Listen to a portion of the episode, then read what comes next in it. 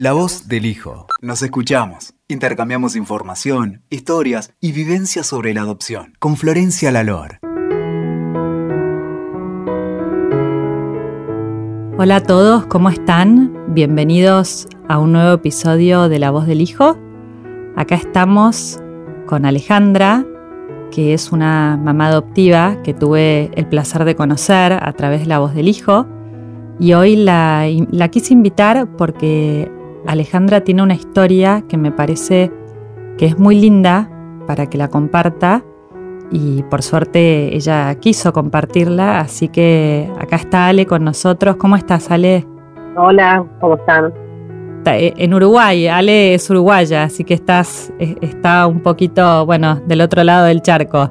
Me gustaría que, si querés, para arrancar, que cuentes un poco a las personas que nos están escuchando un poquito quién sos vos, eh, cómo está conformada tu familia y si querés contarnos cómo eh, te embarcaste en, este recorrido de la adopción y, bueno, lo que vos quieras compartir.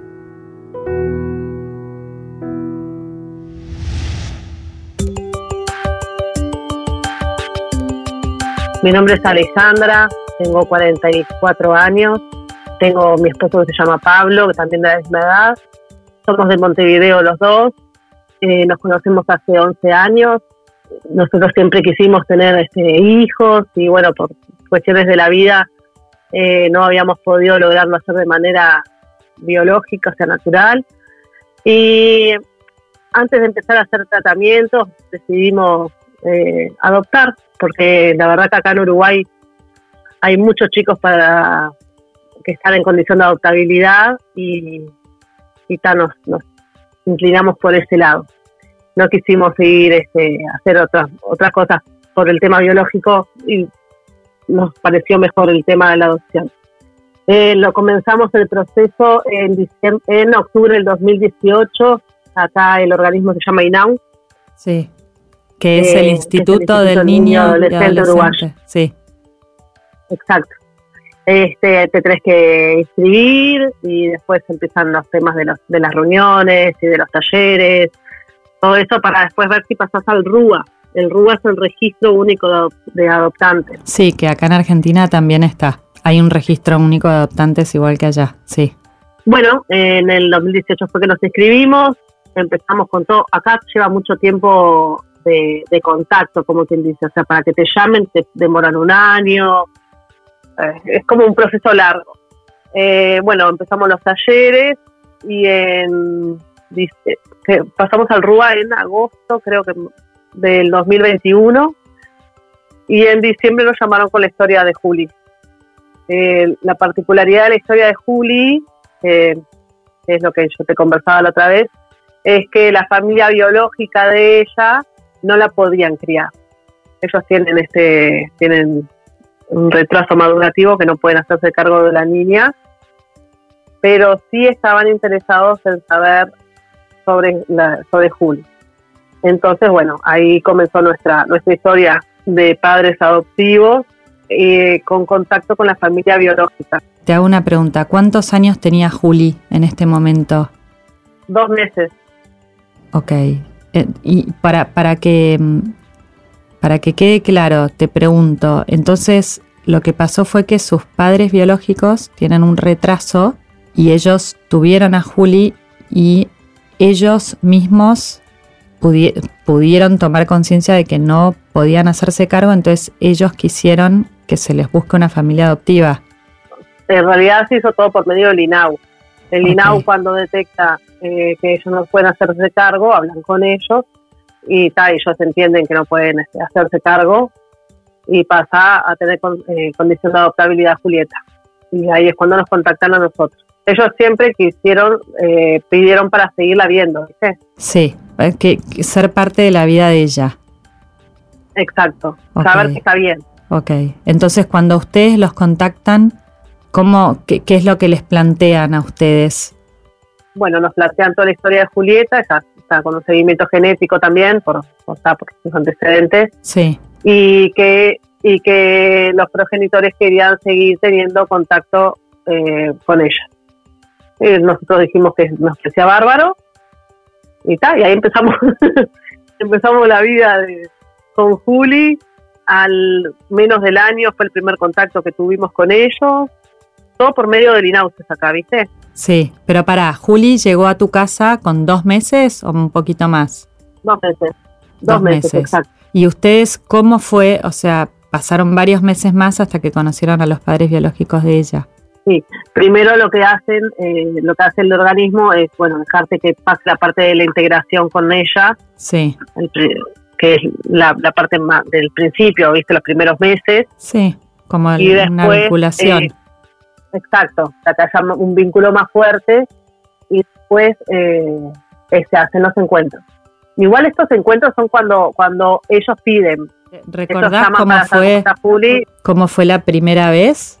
cuando los vieron, ¿te acordás? Sí, claro. Sí, claro. ¿Cómo nos voy a acordar? ¿Querés contarnos un poco? Sí, fue, nosotros íbamos, ¿qué pasa? Íbamos muy nerviosos pensando siempre en, el gran mito de, ay, ella los va a ver y, va a ser tipo un encuentro con sus padres biológicos y nosotros eh, como que, y ellos también con ella y nosotros que vamos a quedar por fuera. Viste que es todo un mito Sí, y cuando llegamos no fue nada que ver. A ver, ¿y cómo fue? nada que ver. Bueno, nosotros íbamos súper miedosos con eso, pensando todo el tiempo, bueno, ¿qué hacemos? Y la, sí, porque la van a agarrar y la van a querer besar y, y capaz que ella después no quiere volver a reunirse con nosotros. Yo que sé, viste que esas cosas en la cabeza sí, sí, obvio, obvio. dan vuelta. No, y fue divino. Ellos súper ubicados los dos, este, entendían la situación, querían ver que ella estuviera bien eh, ella fue con, o sea, sí, sí compartieron una, instancia súper linda entre, entre los tres, este, porque ella pudo jugar con ellos, ellos la disfrutaron todo ese rato. Y después cuando ella se puso que quería dormir, se estaba con un poquito más de sueño, que vino ahí donde estaba yo, y tal, y, entendieron que ya era hora de, irnos, y nos saludaron, saludaron a Juli, y, y ahí terminó el encuentro. Fue hermoso me, da alegría escuchar, ¿no? Que, que una situación así se puede dar. Y pienso en Juli y pienso, bueno, ¿por qué no esta, esta situación de que puede tener cuatro papás cada uno con su rol, ¿no? Totalmente. Eh, ella igual era muy chiquita, ¿no? Sí. No entendía mucho su primer encuentro. El segundo encuentro no fue tan bueno porque ella ya está mucho con mucho más apego con nosotros y hacía mucho tiempo que no los veía. No, no fluyó tanto como, como ese primer encuentro que fue tan lindo. Ok. ¿Cuántos años tiene Juli hoy? Tiene un año y, y, siete meses. Ok. No, perdón, cinco meses. Y, y para entender por ahí un poco eh, cómo fue evolucionando y cómo va siendo este recorrido, ¿no? que ya que mencionás que el segundo encuentro por ahí fue distinto, porque ya va creciendo. ¿Cómo viven hoy ustedes el vínculo con estos primeros papás de Juli? ¿Hay un acuerdo? ¿Cómo es?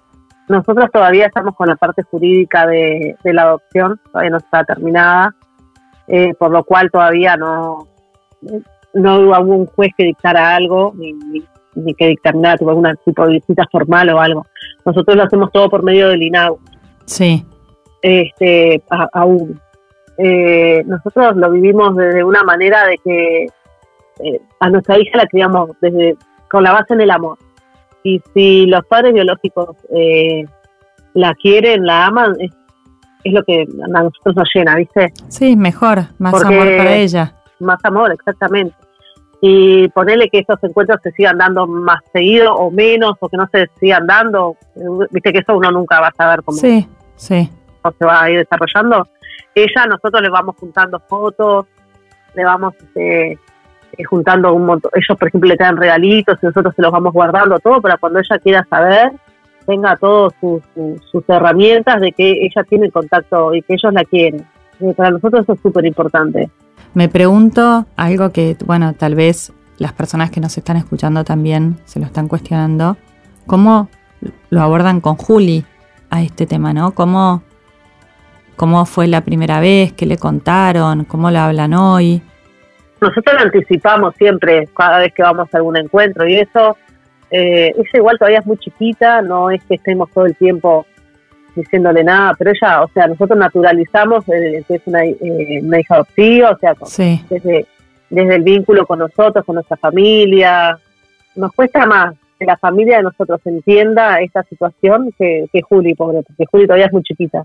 A ver, contanos un poquito eso, cómo, porque yo entiendo que Juli, sí, como es chiquita, lo, lo bueno es que si ustedes lo hablan tan abiertamente y lo dialogan así, es verdad que ella lo va a naturalizar y va a tener naturalizada su realidad, que es esta que es la que le tocó a ella.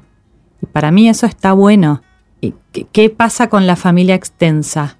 Ellos no lo pueden, les cuesta entenderlo. Suele pasar, ¿eh? Sí. Tienen sus miedos también y los ponen sobre la mesa. Tienen miedo por ustedes y al querer por ahí protegerlos a ustedes, ¿no? Exacto. ¿Qué pasa? Acá estamos hablando del mito de la novela venezolana que, dejan a la niña y después vienen y te quieren sacar y te van a pedir plata y cosas. Eso es como que la gente tiene muy naturalizado eso que nada que ver. Sí. No entienden que esto es un proceso legal en el cual lo que se busca es el bienestar del niño. Sí.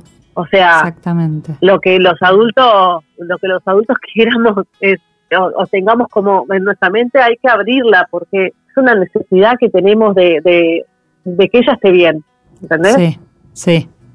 La historia de, en este caso, ¿no? Yo sé que no todas las historias de adopciones son iguales, obviamente, pero en este caso a ella la quieren. ¿Y cómo no vas a, hacer que ella tenga contacto con, su familia biológica si realmente la quiere? Sí, o sea, es algo que no le puedes negar a nadie. Sí, tal cual. Pero cuesta mucho entender a nivel social por qué están con eso y no es que te la van a volver a pedir y no si te la, o sea estas cosas que, que la gente mucha novela digo yo yo siempre digo lo mismo sí, además, mucha novela cuando, cuando eran es verdad pero suponete suponete pienso yo no que vos le dijeses a alguna de estas personas de tu familia bueno y si el día de mañana pasa, veremos cómo lo abordamos. O sea, todo es, es, verdad, uno no tiene la bola de cristal y nadie puede saber lo que puede pasar, como vos decías antes, pero todo se puede dialogar, eh, las cosas, bueno, uno se sienta y sobre todo porque además en esto a ustedes los acompaña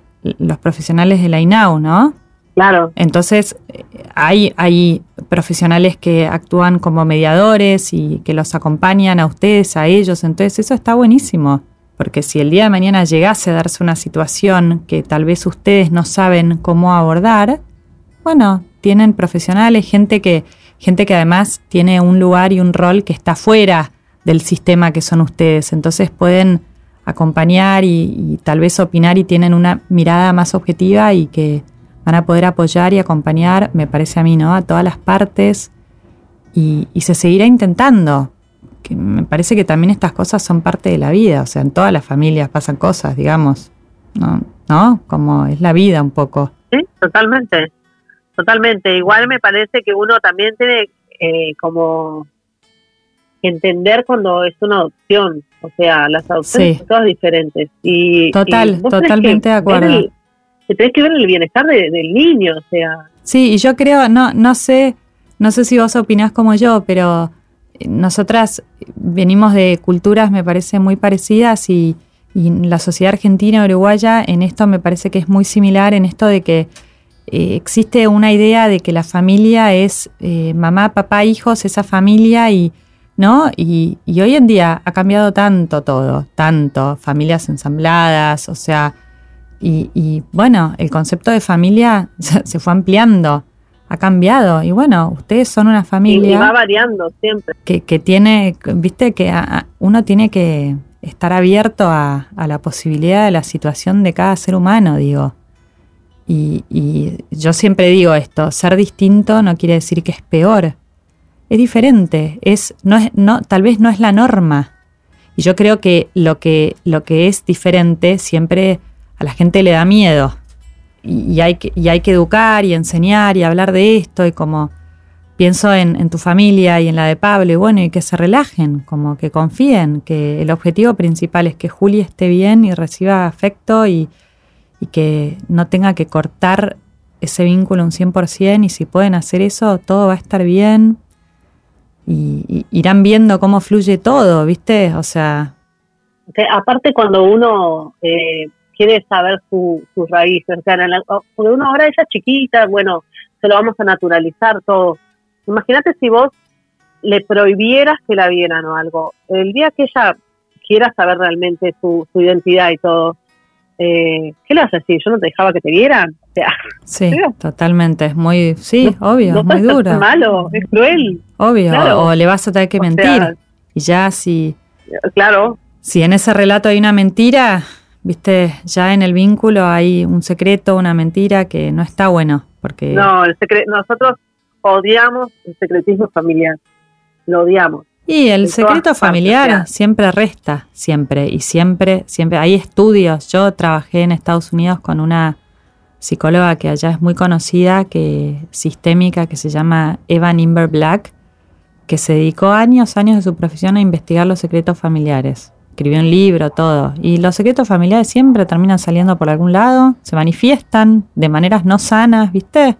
Sí, es lo peor. Sí, Totalmente, enferman. El secreto familiar enferma. Así que, bueno, a mí. Aparte de un secreto tenés que mantenerlo por décadas a veces. ¿Cómo haces? Sí, tal cual. aparte con tu hija, ¿cómo le vas a mentir? Sí. es horrible. Y que nadie diga nada porque hay mucha gente que lo sabe al secreto, ¿viste? Sí, es insalubre, no podés este, vivir así.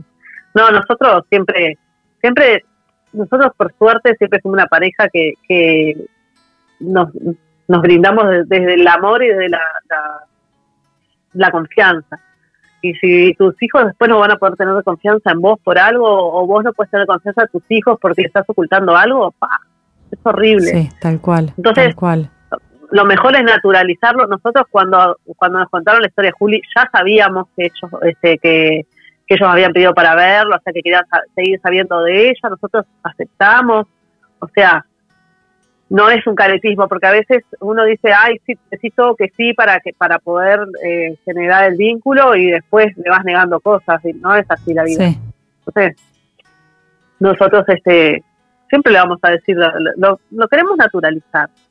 Sí, este, ¿qué, es lo mejor también? ¿Sabes por qué? Porque la realidad es que ella va a ir creciendo y tal vez cuando sea un poquito más grande ella lo va a contar y sus compañeritos y amigos le van a decir cosas, le van a preguntar, o sea, y para mí, cuanto más naturalizado lo tenga ella, más va a poder responder y, tal vez menos le afecte los comentarios que le hagan, ¿viste? A mí me pasa el día de hoy, imagínate, tengo 42 años y yo cuando me sigue pasando, que conozco gente ahora y que me preguntan qué hago, entonces yo empiezo a contar a qué me dedico y, y me dicen, ay, ¿y te puedo preguntar?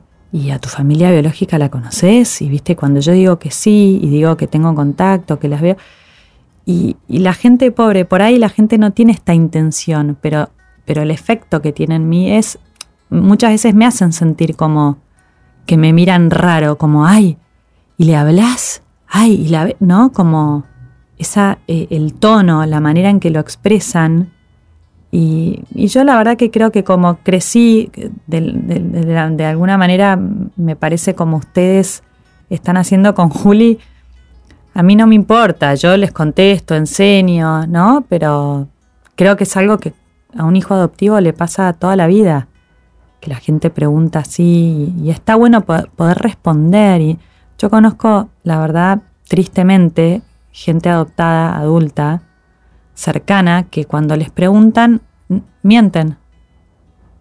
A mí me da mucha tristeza que no puedan decir, conozco gente que le han preguntado enfrente mío, ¿eh? Ay, pero sos adoptada, porque a veces por ahí se nota y, que la persona responda no. Y a mí me generaba mucha tristeza, como, ¿por, ¿por qué mentís? ¿Te avergüenza ser hija adoptiva? ¿Te parece algo feo? ¿Viste? Eh, no sé, entonces pienso en lo que vos me decís de Juli y digo que bueno, esto a ella le va a dar una seguridad y herramientas para cuando tenga que enfrentar este tipo de cosas, la responda como sí, ¿querés que te explique? Pues evidentemente no estás entendiendo. A ver, imagínate que le pueda decir a un amiguito en el colegio el día de mañana, para a ver qué te explico. Hay familias que somos distintas y la mía es esta. claro, pero que ella tenga, pero aparte que ella también pueda sanarse a sí misma, porque ella o sea, te das cuenta que ya le estás dando desde el vamos la posibilidad de conocer toda su historia. Sí, Tal cual, sí. Entonces ella, ella, o sea, a futuro no va a tener que resolver otras cosas, como que ya estás dando, obviamente todos tenemos cosas que resolver, ¿no? Obvio, Pero ya estás dando muchas herramientas y estás, estás queriendo, o sea, apoyándola ya desde el bajo. Sí, no va a tener esos interrogantes que tenemos todos, que es no, no saber nada. Viste, crecer sin tener información, sin tener un nombre. claro, el, el, por, qué, por qué me dejaron, el por qué no me querían, esas cosas que, no, todo lo contrario, lo de ella es, en realidad es que la quieren, sí. no pueden. Igual estamos buscando eh, la manera también de tratar, o sea, siempre vamos aprendiendo, yo también por eso escucho mucho tus podcasts y, siempre estoy como informándome y mandando mensajes porque está, hay herramientas que uno necesita para, para tratar de... Sí, bueno, como todos los padres, como todos. O sea, yo, tengo dos hijas que son biológicas, pero también las necesito. Así que es parte un poco de la maternidad y paternidad. Pero me parece... Ahora Juli, por ejemplo, eh, empezó con un tema de, artritis y que va a ser de por vida. Es otro tema también que vamos a tener que tratar con ella, apoyarla. Imagínate si lo ocultaran todo eso. todavía tener que tratar con otros, o sea, pobre Urita. Tal cual. Sería tremendo para él. Tal cual, es verdad. Bueno, nosotros todo lo, lo que podamos, este, me parece que las adopciones tienen que ser transparentes. Sí, con lo que más se pueda sobre la mesa. Lo que más se pueda. No todos los casos son iguales porque a veces las familias biológicas no, no, no fueron una buena influencia en sus hijos o un montón de cosas, pero igual tienen que saberlo. Sí, sí, por supuesto. Cada caso es cada caso y, y hay que ver el momento, la edad. Sí, pero sí, yo soy toda pro que cuanto más se diga, en la medida en que se puede, mejor. Sí, y, y cuanto más puedas naturalizar las cosas, porque cuanto más grandes son, más difícil es decirle una verdad que nunca le dijiste. Sí, tal cual, tal cual, porque además te preguntas, ¿por qué no me lo dijiste nunca? ¿Viste? Claro es que em, ya te pierde la confianza. Sí. Sí, no, además lo no dicho, por algo uno no dice algo. No lo decís porque te parecía feo, porque te daba miedo, porque entonces hay un mensaje ahí implícito. No me lo dijiste porque es algo negativo. Así que claro, sí. Es que es malo, por eso no me lo dijiste. Sí, sí, tal cual, tal cual. Ale, y te hago una otra pregunta. Estoy pensando en, en la gente que nos puede llegar a estar escuchando. ¿Hay algo que te gustaría decirle a otros padres adoptivos que tal vez tengan una situación, obviamente no puedo decir igual a la tuya, pero que tal vez similar, que los padres biológicos estén en escena o que, o que se les esté planteando la situación de que su hija o su hijo pueda tener un contacto, o sea... Sí, claro, que no tengan miedo, no tengan miedo, confíen en sus hijos. Eh, uno, si, si vos obrás bien en el sentido de, de criarla, de, amarla, de, o sea, no, no hay que tener ese miedo. Nosotros lo, tuvimos, obviamente se aflora cada vez que, que sabes que, que, va a ser un encuentro con la familia biológica, el miedo de que tu hijo reaccione de otra manera. Y esto que es lo que digo, yo todavía tengo una hija muy chiquita, ¿sabes? Cuando sea más grande, que haya que explicarle de otra manera, y que ella razone a su manera, capaz que me va a dar más miedo. Pero bueno, el miedo eh, hay que actuar, ¿viste? Hay que enfrentarlo. hay que enfrentarlo. Hay que enfrentarlo, exacto. Sí. Enfrentarlo, pero siempre apoyando, apoyándonos, o sea, apoyándote en tu hijo. Sí, tal cual. Y buscando ayuda. Que tener confianza. Sí. Claro, informándote, buscando ayuda, informándote y actuando, no dejar para mañana las cosas que, que podés hablar o que podés decir cuando uno piensa algo, para mí tenés que, decirlo. Tampoco sobreprotegerlo, o sea, sí lo, sobre, sí lo vas a sobreproteger, pero no eh, ponerlo en una burbuja de cristal que, nadie le pueda decir nada, ni que... Que no se pueda tocar el tema. o sea, sí. Exacto. Vos tenés que hablar a ver qué es lo que piensa, qué, le, qué siente, qué, qué, por dónde quiere ir, porque capaz que no quiere eh, a su familia biológica. Yo que sé, viste cómo es, uno no sabes para dónde puede. Sí, obvio. Eh, estar, estar abierta al diálogo. Estar abierta, abrir la cabeza. Uno, cuando, cuando sabe que va a ser padre adoptivo, tenés que abrir la mente. Sí, tal cual. tal cual, sacarte todos los, tenés que abrirlas, los paradigmas tradicionales. tenemos, sí. Totalmente. Porque uno dice, ay, bueno, porque no lo pudieron tener. No, la, la mayoría de los niños que están en eh, condición de adoptabilidad tienen sus historias pesadas. sí, Y si no vas a poder acompañar esas historias, entonces no adoptes. sí, sí, totalmente de acuerdo, sí. Tenés que ser el padre adoptivo, es un padre, y los biológicos también, obviamente, ¿no? Pero que acompaña. Vos Sí, que y ser sabes un que acompañante de, la, esto, de la crianza. esto que hablamos cuando hablamos nosotras antes de hacer la entrevista, ¿te acordás que mencionamos esto de que de integrar? Que en la adopción hay que integrar. Exacto. Uno tiene que saber Es- que es si 100% adopta un hijo, la sí, va a tener que integrar eh, constantemente toda la vida. Así que sí, Pero aparte, uno para ayudar a que ellos sanen, eh, a que tus hijos sanen situaciones, tenés que también sanarlas vos. Y pa- para vos poderlas sanar, tenés que informarte y tenés que estar eh, con la cabeza muy abierta de, de, de- ante todo, porque viste que hay cosas que pueden doler de, de la familia bio- biológica, por ejemplo, pero bueno, tenés que intentar entender por qué pasó eso, por qué se llegó a ese punto. Sí, sí, hay que... Sé, eh, lo- los prejuicios, uno lamentablemente las personas tenemos prejuicios, pero bueno, hay que tratar de tenerlos lo menos posibles, o sea, todos los seres humanos, ¿no? Pero bueno, en, en- cuando se trata de adopción yo siento que hay mucho prejuicio, mucho, sobre todo con esa familia de origen y, y hay que tratar de no tenerlo, sí, La gente tiene prejuicios y miedo. sí, totalmente, es verdad. Pero hay que respaldarse también por la legalidad, porque uno, eh, nosotros por ejemplo acá en Uruguay, lo hacemos por medio del INAU, ya no sé cómo se llama, bueno, el está... que- Sí, el RUA, que, que es el registro de adoptantes y también la gente, uno puede anotarse en juzgados de familia, eh, de acuerdo al domicilio de uno, el juzgado que le toca, y, y ahí hay profesionales que acompañan, sí. Y hay una o figura sea, que estás acompañado siempre. Sí, no sé si siempre, ¿no? Es como, o sea, no, no quiero hablar tan en profundidad por ahí de una parte en la que yo no estoy, ¿viste? Pero yo eh, con padres que he trabajado he escuchado muchas cosas que, que a veces sí están ahí, se sienten acompañados, a veces no. Bueno, eso tiene que ver con un montón de cosas más, ¿no? Con pero está como regularizado, o sea, no es que, que- porque yo siento mucho que el tema de las adopciones es como que antes se daba más por el por, por- por la ilegalidad, no sé cómo decirlo.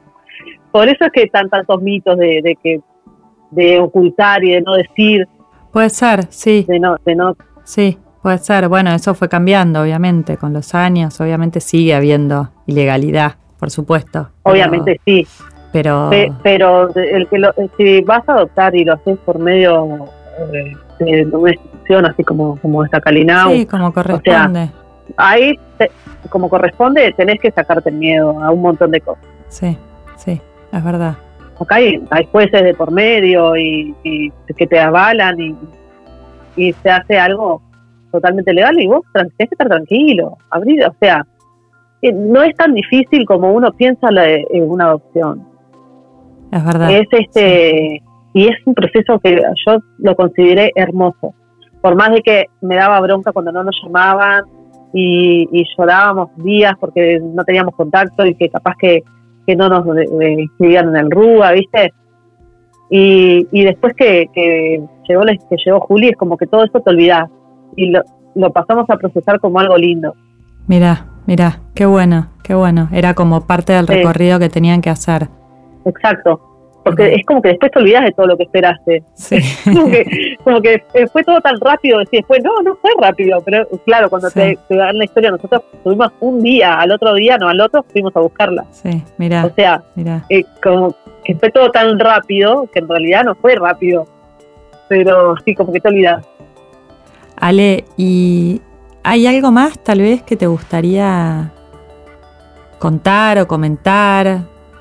No, lo que, lo que veo más bien de, de la- mira lo que yo te comentaba la otra vez, que a dónde quería llegar con todo esto de esta conversación y todo eso, es al desmitificar lo que es la familia biológica. O sea que yo siempre digo lo mismo, no son todos los casos iguales, cada uno sabrá qué hacer en su momento y, cada uno eh, verá qué hace con, la historia de sus hijos. Pero si uno no se amiga con esa familia biológica, o sea, con la historia de esa familia biológica, eh, le complicaste el camino, ¿viste? Sí. Porque el día que ellos quieran saber o que quieran conocer, si vos no, poner que le hablas mal o le, o le decís, no, no, ¿cómo vas a querer conocer a esa persona que te dejó? esas cosas no lo ayudás. Sí, no suman. Porque lo vas a querer conocer igual. Entonces, eso, viste, que uno abra mucho la cabeza con eso. O sea, que la historia está, que yo siempre... La está, está latente. Sí, tal cual. Y yo esto ya lo he dicho, no sé si más de una vez, por ahí sí, pero en mi experiencia yo he hablado con muchísimas personas adoptadas, adultas, muchas, muchas, de todas partes del mundo. Y, y he escuchado todo tipo de historias, historias muy lindas, historias durísimas, y mm, todas las historias de búsquedas que, he conocido en, todas sus variedades, nunca conocí una persona adoptada que se haya arrepentido de buscar. Nunca. Y eso siempre lo tengo presente, sí. Y, es, bueno, uno a veces eh, hace falta y, y es necesario para uno saber y tener la verdad y conocer más allá de lo que es esa verdad, ¿no? Sí, claro. Pero a veces lo precisas ver o, vivir o, realmente querer entender que no significa que te vayas a amigar con esa realidad o no. O sea, precisas eh, y aparte no hay que olvidarse que vos tenés derecho a saberlo y a conocerlo. Y vos como familia eh, tenés que tenés que brindar las herramientas necesarias. Pero yo mi, mi consejo a los padres es que a mí se, hay que amigarse con la familia biológica, hay que amigarse con las historias. No, no, no digo aceptar, ni, ni, o sea, no quiero que se malinterprete lo que estoy diciendo, ¿no? No quiero, no digo que hay que aceptar cualquier cosa, ni, no, no, o sea, hay que informarse, eh, hay que saber qué, qué, es lo que pasó, cómo se llegó a esa situación, lo más que se pueda para poder ayudar a tus hijos en el futuro, ¿viste? Sí, sí. Yo lo veo desde ese punto de vista. Ojo, la historia de mi hija es, es este es, una historia linda, como quien dice, sí. pero de contar. Sí, la historia de Juli. Claro, la historia de Chris es, para mí es divina, pero está, si vos lo tenés que, lo vas a acompañar, tenés que, que amigarte vos también con eso, o sea, no negarlo. Bueno, Ale, quiero agradecerte mucho, mucho por, por tu tiempo y por tus ganas de, de, compartir tu historia, que es, que es tuya, de tu familia. Te agradezco un montón. Estoy segura que más de una persona tal vez le resuene tu situación. Así que gracias, gracias por, por haber accedido a estar hoy acá conmigo. Bueno, yo te agradezco mucho eh, que hayas logrado este contacto. Espero haber, eh, poder ayudar un poco, eh, o por lo menos este, orientar o, dar un vamos arriba a la gente que, está en la misma situación que, que nosotros o algo. Sí, estoy este, segura que sí. Agradezco mucho el contacto. Bueno, bueno, gracias a vos también, Ale.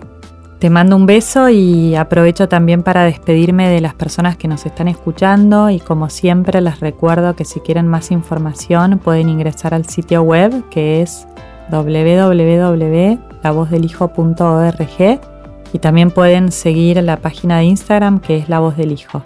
Muchas gracias. Escuchaste La Voz del Hijo. WeToker. Sumamos las partes.